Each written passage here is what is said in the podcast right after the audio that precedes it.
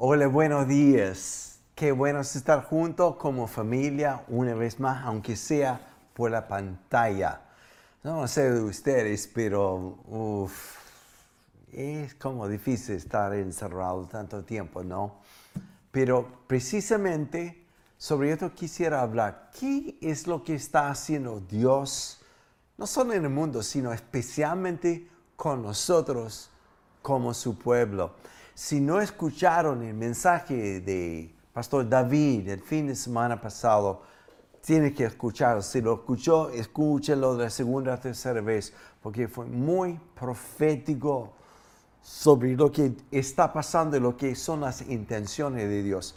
Proverbios dice, sin visión, sin una palabra profética, el pueblo se desvanece, como que se extravíe, como que es consumido con lo que está pasando en el mundo. Más visión es lo que nos da dirección y pasión. Así que por esto quiero traer una palabra profética que viene de Amós, capítulo 9, versículos 9, 11 y 13. Potentes que son estas palabras y describe lo que está pasando y cuál es la intención de Dios en medio del crisis.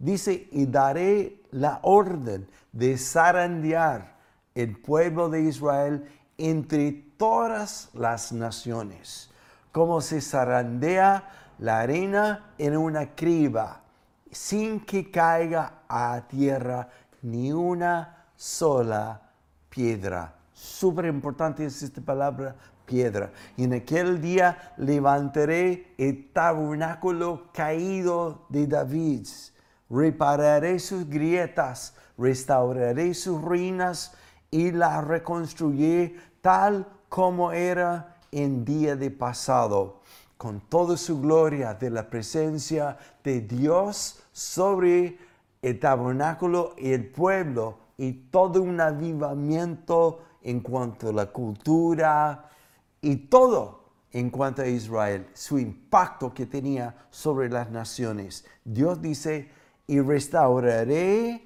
el tabernáculo como en el día pasado. Así que, y dice, y haré estas cosas y vienen días en versículo 13, afirme Señor, en los cuales el que hará alcanzará al seguidor, va a apresurar los tiempos y al que pise las uvas al sembrador.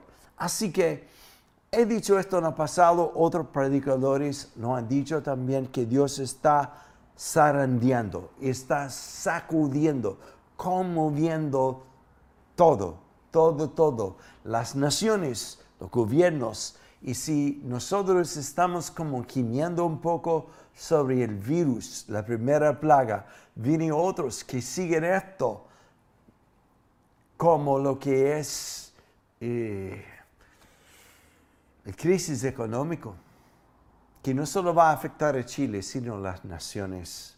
Eh, no hemos visto nada porque nuestro enfoque está sobre el virus, también sobre las tensiones entre las naciones, etcétera, etcétera. Vienen tiempos de zarandeo. Y es por esto que lo que quiero compartir hoy día tiene que ver con lo que dice la palabra de Dios, lo cuáles son las intenciones de Dios en este tiempo. En Hebreos 12, versículo 26 dice, y en aquella ocasión su voz conmovió la tierra. Está hablando de cuando Jesús fue resucitado. Pero ahora ha prometido una vez más haré que se estremezca no solo la tierra, sino también el cielo algo está siendo remisido en los cielos. Algo está cocinando Dios para este tiempos. Que no es tan solo tragedia. No es como tenemos que ver cómo sobrevivir y orar que ojalá que venga el Señor luego y me lleve en el rapto. No es esto, Él tiene otro propósito en este tiempo. La frase una vez más indica la transformación de las cosas movibles, es decir, las creadas, para que permanezca lo inconmovible. Así que nosotros que estamos recibiendo un reino inconmovible, seamos agradecidos, inspirados por esta gratitud, adoremos al Dios como a Él le agrada. Wow. Así que, ¿cuál es el propósito de esto? Y para esto quiero ir inmediatamente a una frase que me llamó la atención desde los primeros días de cuarentena en marzo, cuando empecé a preguntar como todo el mundo, ¿qué está haciendo Dios? ¿Qué está pasando? Este son señales de fin, ¿qué está pasando? Y no niego nada de esto, pero te cuento algo que me ha marcado y he estado masticándolo todo este tiempo hasta poder soltarlo hoy día. En Mateo 24, 1, 2, 1 y 2, dice, Jesús salió del templo mientras, mientras caminaba y se le acercaron sus discípulos y le mostraron los edificios del templo. Qué magnífico, qué lindo el templo, como era el centro de atracción en Jerusalén. Pero Jesús les dijo, ¿ven todo esto? Les aseguro que no quedará piedra sobre piedra, pues todo será derribado. Cuando está hablando de piedras aquí, está hablando de la estructura del templo, la religiosidad, el orden viejo. Y proféticamente este fue cumplido varios años después cuando vinieron los romanos y destruyeron todo. Creo que este sacudón, este zarandeo, es como dijo David de nuevo, resetear lo que Dios quiere ser algo para destruir lo que es nuestra imagen de cristianismo, que es domingo en la iglesia, en el barrio, oh, como he hecho de menos este tiempo, qué sé yo. Todo esto está siendo sacudido por una sola razón. Es por esto que quiero llamar la atención a lo que dice Pedro en primero de Pedro. Él está hablando a los creyentes, a los cristianos que recién se convirtieron y por la persecución, la opresión, están siendo esparcidos como semillas en muchas naciones. Y dice la Biblia, a través de Pedro, Él les llama piedras vivas, no como piedras del sistema religioso, algo nuevo que Dios está construyendo. Y por eso quiero hablar precisamente de esta construcción de Dios. No tengo todo el tiempo, pero en 1 de Corintios capítulo 3, versículo 10 a 16. Pablo aquí habla de Dios siendo el constructor. Siempre, siempre, siempre voy a recordar eh, la historia de John Wimber, la segunda vez que visitó a Inglaterra la primera vez fue un impacto que dejó muchos, incluyendo el obispo de la iglesia anglicana, ah, totalmente renovada, eléctrico con Dios, su iglesia avivada. Y, ah, y este, este vino a través de unos 20 jóvenes que acompañaron a, a John. Jóvenes, no, no tengo tiempo de entrar en los detalles, pero todo chascón y cualquier imagen de lo que es un cristiano decente. Y cuando algunos pastores anglicanos vieron al equipo de John, ellos dijeron a John, pero te pedimos a ti venir a ministrarnos. Y John dijo, ustedes no entienden, ellos son mi ministerio. Y así que a través de los jóvenes y todo Dios hizo, dejó la, la crema, como decimos aquí. La segunda vez había una anticipación, una euforia. Había más de mil personas entre miembros de las iglesias y, y los pastores que fueron para escuchar a John. En el viaje de los Estados de Inglaterra en avión, Dios habló a John. Y Dios dijo, John, no quiero que enseñes, no quiero que prediques Solo quiero que les haga una pregunta. Así que después de tiempo de adoración, todo el mundo eh, esperando, tremendo hombre de Dios, manifestación de sanidades del reino de Dios. Y John sube a la plataforma y anuncia esto. La verdad es que no tengo un mensaje para ustedes. Dios me dijo que no enseñara nada. Solo tengo una pregunta de parte de Dios. Y la pregunta de Él a ustedes y a nosotros es, ¿cuándo, dice Dios, cuándo me van a devolver la iglesia?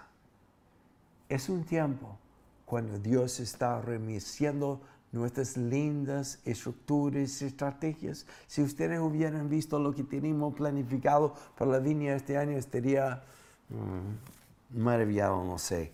Pero todo esto está en el suelo, porque Dios quiere construir ahora su iglesia. Primera de Corintios 3. Él es el constructor y sobre el cimiento que es Jesús, Él quiere usar nuestras vidas, pero vidas habiendo sido probados en este tiempo por el fuego, que quema todo lo superficial.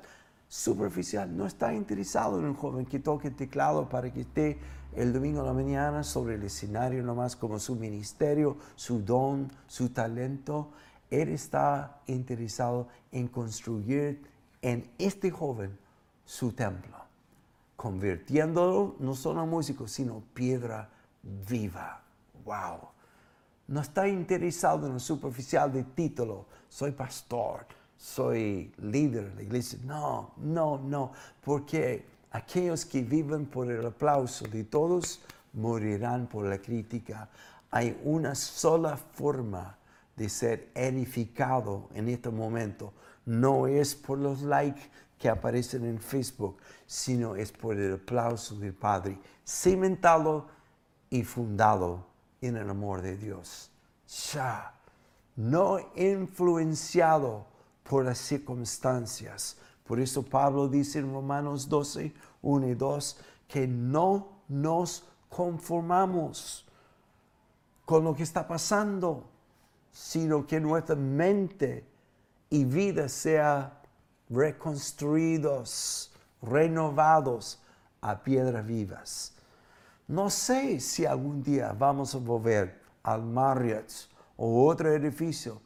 Es posible, pero lo que sí sé es que Dios no quiere que volvamos a hacer lo mismo. Quiere que nosotros entendemos aquí, que quiere que seamos, y aquí, el templo, fuera de las cuatro paredes, piedras vivas. Y voy a terminar hablando de unos tres o cuatro metáforos que mencionan la Biblia sobre lo que son piedras. Esto me encanta, me encanta, me encanta.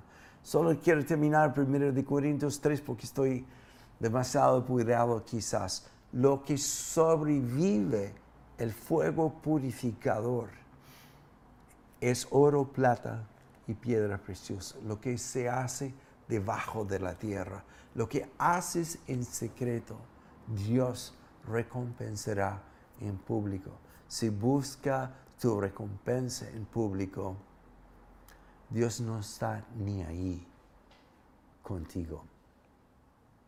Así que, ¿cuáles son algunas metáforas de piedras, piedras vivas, esta piedra que Dios está usando para construir su templo? Primero que me llama la atención está en Primero de Reyes, capítulo 6, cuando habla de la construcción del templo de Salomón, habla de estas piedras que fueron forjadas y cortadas en un cántaro lejos del sitio de la construcción. Y la razón, dice la Biblia, es que nadie podía escuchar el metal de las herramientas forjando las piedras. En este tiempo, ¿te has fijado cómo Dios te está forjando a ti y a mí en silencio? No en la iglesia. Ah, para que, ay, sí, sí, es un buen líder aquí, ay, sí, este tiene pinta de esto, esto, sino en secreto ahora.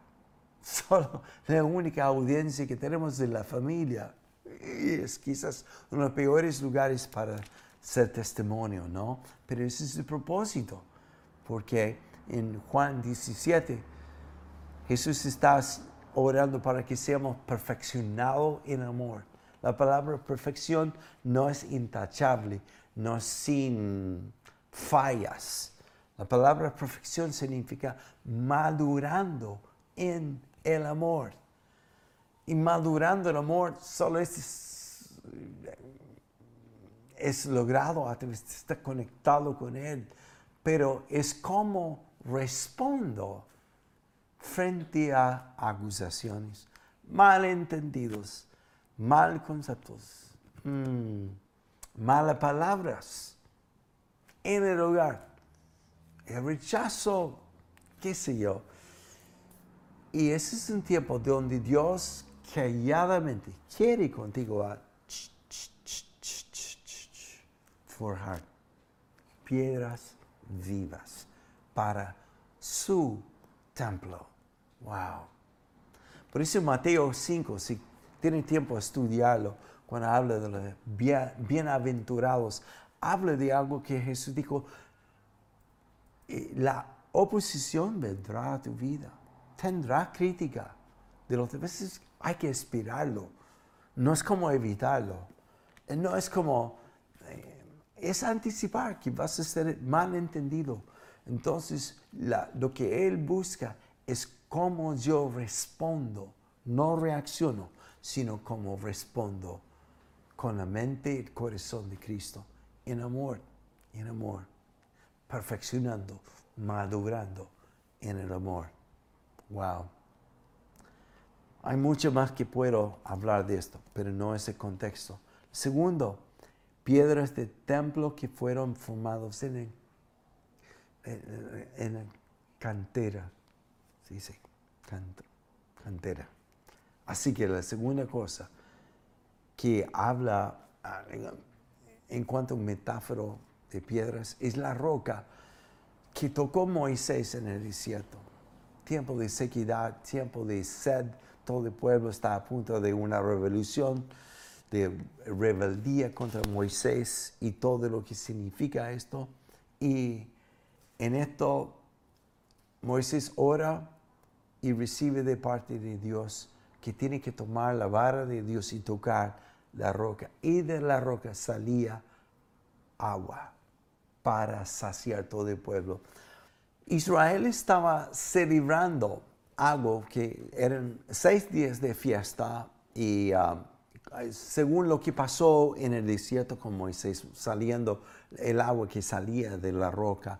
Y también Zacarías capítulo 14, versículo 8 profetizaba que en los postreros días Dios iba a enviar aguas vivas sobre Israel. Entonces ellos oraban seis días por la profecía, Señor, por favor, que sea el tiempo ahora que salga agua viva, que sacie toda la nación, etcétera, etcétera, que se están orando intensamente.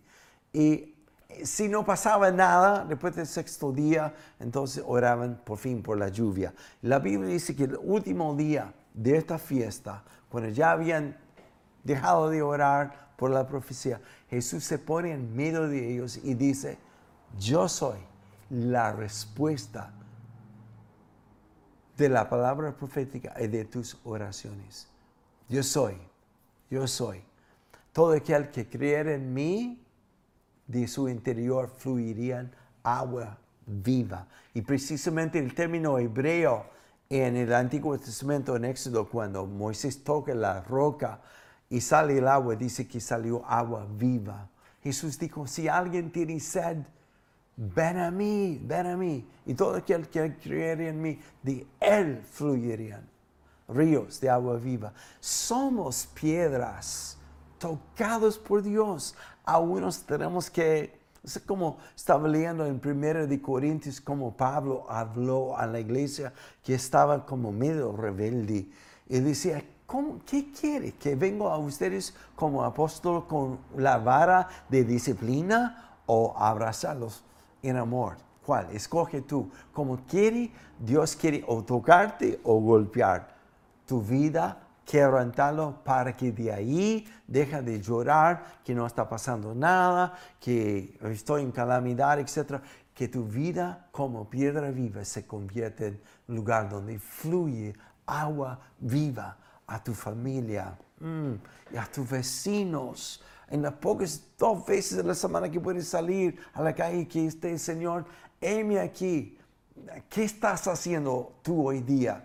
muéstrame con quién puedo orar en el supermercado. Y si no te sientes como convicción de tocarlo, bueno, a distancia. Pregunta, ¿cómo estás? ¿Qué está pasando en ti? Cuéntame.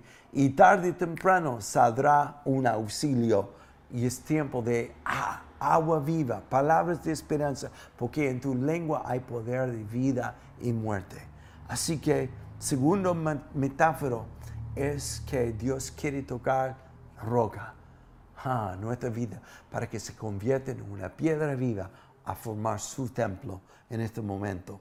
Y finalmente hay mucho más, hay dos más. Uno que tiene que ver con ah, una piedra donde Jacob, huyendo de su familia por toda su metida de pata, engañó a su papá, engañó a su hermano, su hermano quiere meter, matarlo ahora, etc. Es un desastre su familia y huye ahí en camino a, la tierra de su tío y en medio camino cae la noche, se recuesta, coloca su cabeza sobre una, una piedra y esa noche él tiene un sueño de una escalera que va de la tierra hacia el cielo.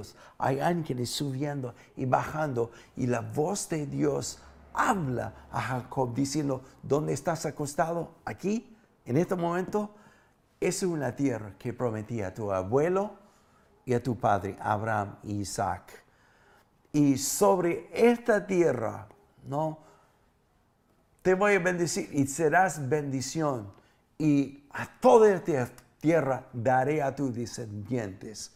Wow, me ha hecho pensar en el lugar donde plantamos la viña de las Condes hace 20 años atrás, cuando no éramos más que una banda de cuatro, cinco, seis personas y Dios nos habló de poseer la tierra. Y posesión no es una oficina, no es juntarnos uh, en el Marriott, es ser de tal influencia que empezamos a influir en la política, la educación, la economía y tanto con el reino de Dios. ¿Por qué no lo hemos hecho?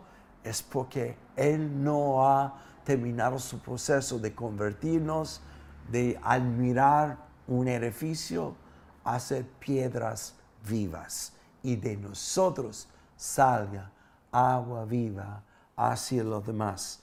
En el caso de, de este metáforo y este, esta historia de Jacob, en la noche se acostó su cabeza, todas sus preocupaciones, todos sus análisis, todo Señor, ¿qué voy a hacer? ¿Qué está pasando con nosotros? Todo esto recostado y ahí tiene paz, tiene visión y Dios habla con él. Dios quiere convertirnos en piedras donde muchas personas pueden recostar su cabeza llena de angustia, lleno de análisis y tratando de entender lo que está pasando sin esperanza a recibir un impacto sobrenatural, algo que transmite la voz de Dios a ellos sobre lo que está pasando en su vida. Piedras vivas, piedras vivas. Es tremendo, tremendo. Y Jacob tomó esta piedra y en la mañana despertó diciendo esto, es una palabra profética para ti y a través de nosotros. No sabía que en este desierto, que en esta crisis y todo lo que está en este momento, lo que viene, yo no sabía que Dios está en este lugar. Wow. Así que la última cosa, cuando Jesús en Mateo 4 es tentado por el diablo, el diablo dice, Tú puedes convertir estas piedras en pan. Jesús no lo hizo, no es porque no puede, no lo hizo, porque dijo, no tentarás al Señor el Padre porque tiene hambre. Pero lo que quiero decir es que Dios quiere convertir esta piedra en pan para que otros puedan alimentarse. Hoy quiero volver a leer la palabra profética por la cual empecé en Amós 9, 9, 11 y 13. Daré la orden de zarandear el pueblo de Israel entre todas las naciones, como se zarandea la arena en una criba, sino que sin que caiga a tierra ni una sola piedra. La oración de Jesús frente a sus discípulos, todos con que necesitaban ser muy polidos. Dice, y orado, Padre, para que no se pierda ni uno.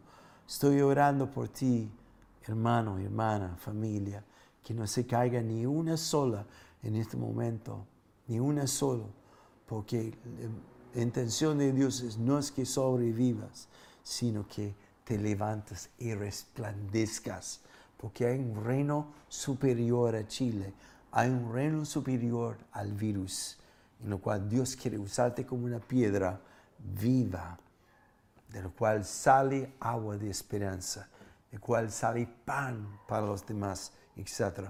Y la intención de Dios, con esto termino, en aquel día levantaré la choza y tabernáculo caída de David, repararé sus grietas, restauraré sus ruinas, reconstruir, reconstruiré tal como era un día pasado, en el día pasado, para que ellos posean el remanente de todas las naciones que llevan mi nombre, afirma el Señor, que hará estas cosas y vienen días, afirma Dios, en los cuales el ara, que ara alcanzará al seguidor y al que pisa las uvas al sembrador. Viene eso.